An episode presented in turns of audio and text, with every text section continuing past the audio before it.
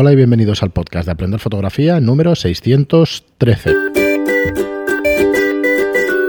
Hola, soy Fran Valverde y como siempre me acompaña Pera la regular. No, hola, ¿qué tal? Muy buenas. Bueno, pues ya estamos aquí, un programa más. Hoy viernes, viernes 13 de noviembre. Programa 613. Bueno, bueno. O sea, Bueno, vale, bien, ¿no? Sí. Cómo mola. tontería, pero, ¿Eh? pero bueno.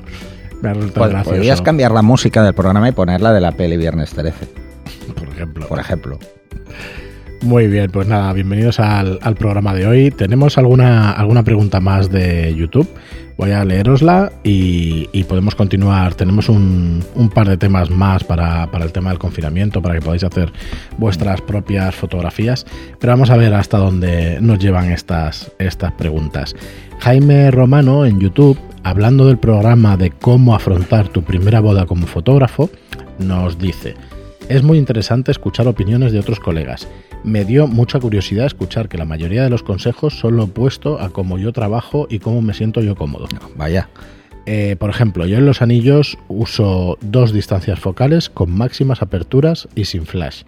Lo de las pilas, yo prefiero usar siempre las recargables de Sony a las desechables, por decir algo. Fuera de eso, muy acertado en todas tus sugerencias. Muy buena la anécdota de la habitación equivocada. A mí una vez eh, recuerdo que me dieron mal la dirección del registro civil, así que llegué listo para sacar unas fotos y me aparecieron otros. Me quería morir. Encima los novios no contestaban al celular, al teléfono, así que todo fue un tema. Eh, saludos. La verdad es que las bodas dan para muchas anécdotas. ¿eh? Esto pasa en las mejores familias. Bueno, de hecho, la- las bodas en sí suelen dar anécdotas. Lo que pasa es que si hacéis foto- fotografía de bodas, pues vais a más bodas que, que de amigos, ¿no? Bueno, depende de la edad, ¿eh? Porque hay una edad en la que se te empiezan a casar los amigos y es un coñazo. Es un coñazo. Pero bueno, eh, a ver, lo de las pilas. Esto, aunque parezca una tontería, no suelen fallar. Y las recargables fallan. Lamentablemente fallan. Y cuando falla una recargable no te das cuenta hasta que no va. ¿Vale? Bueno, Entonces, para- si vas a cambiar pilas muy rápido, eh, pues debes tenerlo en cuenta. ¿Cuántas veces me han fallado las pilas? Pues unas cuantas. Las recargables unas cuantas. Me tienen un número de ciclos y no los vamos contando cuántas cargas hacemos. Entonces, el, el llevar, por mucho que tú lleves recargables, llevar juegos de más o llevar pilas de más, porque claro, tú coges, pones cuatro y no sabes cuál falla. No vas a ir probando una a una. Todo depende de la prisa que tengas. Eh, Y en una boda puede ser un momento muy relajado, puede ser un momento mm, de cierta crispación, ¿vale? O en el cual tienes que estar muy encima. Así que, mm, bueno, en cuanto a lo de los anillos, ¿qué decías? A ver, que decías que, que no usas flash, que usas eh, Yo uso dos focales con máximas focales con máximas aperturas. aperturas. Eh, bueno, esto va a gustos. Es depende de lo que quieras hacer.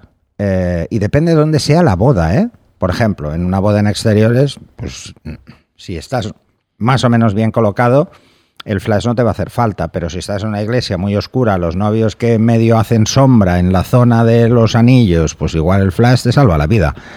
Eh, yo el flash siempre lo llevo montado, lo ponga o no lo ponga, o sea, por si acaso, porque es mucho más rápido darle al on del flash y disparar que eh, estar pensando en cuánto voy a subir el ISO. Además es que yo no soy muy amigo de ISOs altos por muchos motivos, y uno de los cuales es porque mis cámaras no están pensadas para ISOs altos. Son cámaras profesionales, pero el tema de los ISOs alto es que nunca me ha gustado. Yo no suelo pasar nunca de ISO 800 en el peor de los casos. Eh, o sea, no es que no suela pasar, es que no paso de, de ISO 800. O sea, yo si tengo que subir a 400 ya no me gusta. O sea, no me siento cómodo porque la bajada de rango dinámico es importante, ¿no? Y, y es depende. Claro, es que depende de mucho, de, sobre todo de cuál es el destino de las fotografías. O sea, hasta qué tamaño se van a ver. ¿M? Porque si se van a ver en una web, porque los novios solo quieren eso, Mm. podérselas pasar a la gente o, o hacerse un álbum digital, oye, es que no hace falta, pero ninguna cámara muy buena, o sea, no, no te hace falta nada, porque no es que no se va a ver, o sea, no se va a ver ni si son poco nítidas, ni si tienen mucho grano o ruido, ni nada. Entonces, pues bueno, pues es depende, es relativo. No, no, a mí también, ¿eh? siempre me interesa mucho ver cuál, cuáles son los comentarios de otros colegas. O sea, aunque yo no sea un fotógrafo de bodas per se, o sea, todas las que he hecho eh, me han tocado, eso lo he explicado muchas veces. No, vamos, que no me he podido escaquear.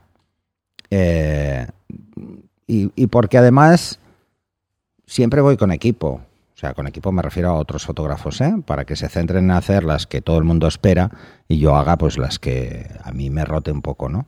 Que es lo que les digo a los novios de entrada cuando he hecho alguna boda. Le digo, mira, oye, yo no soy un fotógrafo de boda de per se, así que yo lo que voy a hacer es sobre todo un reportaje social real. O sea, voy a intentar captar momentos y fuera. Y los momentos estos de la boda clásicos y tal, pues bueno, Depende de cómo me pille, ¿no? Pero siempre voy a tener un backup de alguien que va a hacer eso. Así que. A ver, máximas aperturas y sin flash, claro. Eh, con un 85.1.2 ya tienes que estar seguro de manejar bien. Es que el, problema depende mucho del sitio.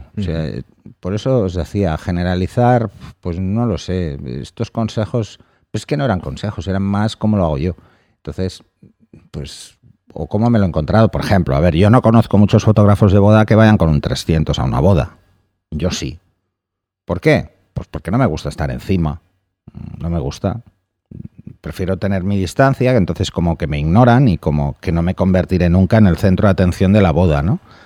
Si estás, como yo he visto, haciendo una boda con un 1740 con un 1635 enganchado todo el rato a los novios, es que estás tapando a los novios todo el rato y la gente quiere verlos en acción, ¿no?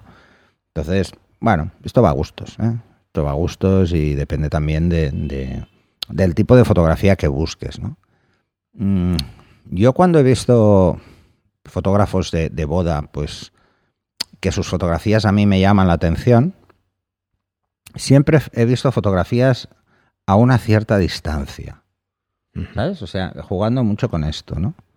Con, con, tener una distancia, con no ser, con no afectar a la escena, ¿no? No estar encima y no afectar a la escena muy de prensa, muy de, de, reportero gráfico, ¿no? Muy de, vamos a, intentar influir lo menos posible en la escena.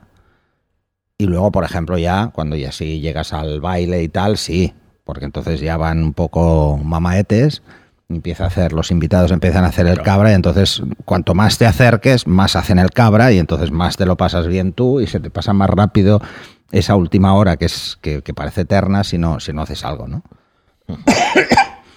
Pero en esto de las bodas hay fotógrafos de todo tipo. Hay el fotógrafo provocador, el que está provocando escenas constantemente. Hay el fotógrafo expectante, que está solo mirando, a ver qué ve, y va disparando, ¿no? Eh, hay el fotógrafo pelota, ¿no? El que está todo el rato con los novios ahí, diciéndoles, oh, qué bien, no sé qué, mira qué foto más bonita, bueno, esto, pues, que te acabo de hacer. No, pues, bueno, hay fotógrafos de todo tipo. Sí, al final ni mejor ni peor. Lo ideal, supongo que para un fotógrafo de boda sería adaptarse en función de lo que se encuentra. Y ya está. Muy bien. Pues el último comentario, pregunta que tenemos en, YouTube es de KZR1010 eh, sobre el programa 27. Bueno, yo tenía una ZZR 1100. Era moto. Sí, no. KZR igual sí. 1010. Sobre el programa 27, sobre el número 27 sea que está bien que, vayáis escuchando, viendo los, programas en YouTube de hace, de hace, un par de días. El número de píxeles, eh, que era el, sobre el número de píxeles y el efecto Muaro, Muare. Eh, y nos dice, sí que influye mucho, o sí influye mucho la cantidad de megapíxeles en el sensor. Entre menos píxeles tenga el sensor, mayor efecto Moiré tendrá la cámara. Por eso es necesario poner el filtro de paso bajo. En sí se debe a la forma en que están distribuidos los fotodiodos en el sensor. Si los fotodiodos tienen el patrón Bayer, sucede este efecto. Pero si los fotodiodos están distribuidos de manera aleatoria, se logra reducir mucho el efecto Moire.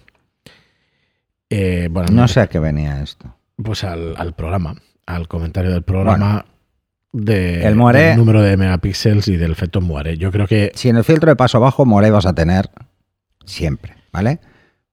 Porque precisamente se produce un patrón repetitivo. Esto, mm, los más mayores os acordaréis de que, y no era digital, bueno, era digital a medias, ¿vale? Porque no era un sensor mm, de respaldo, ¿no?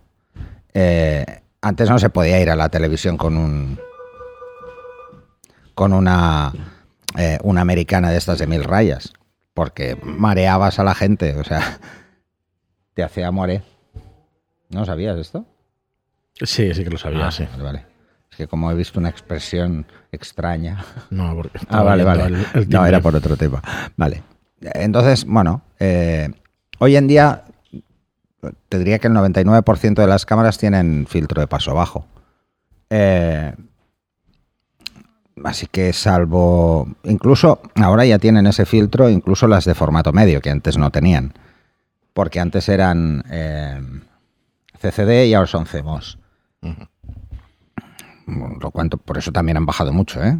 Eh, Los precios de los respaldos han bajado considerablemente y también la durabilidad, porque eh, los CCD gastan muchísima energía, ¿no? Y bueno, esto de, de tenerlos aleatoriamente distribuidos, pues bueno, es complicado, muy complicado. De hecho, había cámaras que tenían patrones muy diferentes. Eh, pero Claro, bueno. al final es el, el, el sensor Foveon, eso sí que lo soluciona de alguna manera. No me refiero al, al Moiré, que imagino que también lo tendrá, sino al tema de- del patrón Bayer. El, pat- el patrón Bayer es porque tienes que tener los colores, o sea, un solo píxel no tiene los tres colores. Mm. Entonces tienes que tener un patrón para que al final simule ¿no? pues esto- estos colores. Entonces el, el Foveon lo que hacía era tener tres capas Mm. Y entonces los sensores tenían función menos de- megapíxeles, pero tenía tres capas. Con lo Bueno, cual- porque iba en función de. de a ver, ¿cómo, cómo era esto exactamente? Eh, de la cantidad de luz que traspasaba cada uno de los filtros. Entonces, Correcto. lo podía hacer a la vez.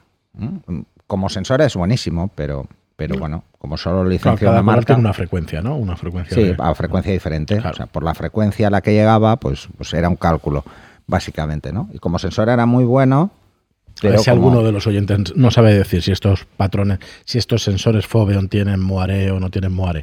Pero vamos, que al final. Lo que no coincido es en un tema que comentas, ¿eh? Z- eh, KZR, y es que entre menos píxeles tenga el sensor, mayor efecto moiré tendrá la cámara. No estoy de acuerdo. No estoy de acuerdo. El moiré depende mucho más de, de precisamente de la organización simétrica que tienen todos los mm, fotodiodos. Bueno, la distribución regular de todos los fotodiodos. Eh, y claro, ponerlos irregularmente, no, al final tienen que tener un patrón. Eh, porque si no tienen un patrón, trasladar eso a una imagen sería complicadísimo, ¿no? Eh, pero bueno, mm, es lo que hay. De todas formas, el Igual es algo que no os debería preocupar demasiado hoy en día, Hoy en día no. porque o lo tiene la cámara o lo tiene el sensor, eh, o lo podéis eliminar a posteriori. Antes era muy complicado porque no, no había herramientas para eliminarlo y había que hacer muchas cábalas para, para sacarlo. Muy bien, pues hasta aquí también el programa de hoy. Muchísimas gracias a todos por estos comentarios, por los, eh, bueno, de hecho los comentarios de 5 estrellas en iTunes, por los comentarios y me gustan en iBox y en YouTube.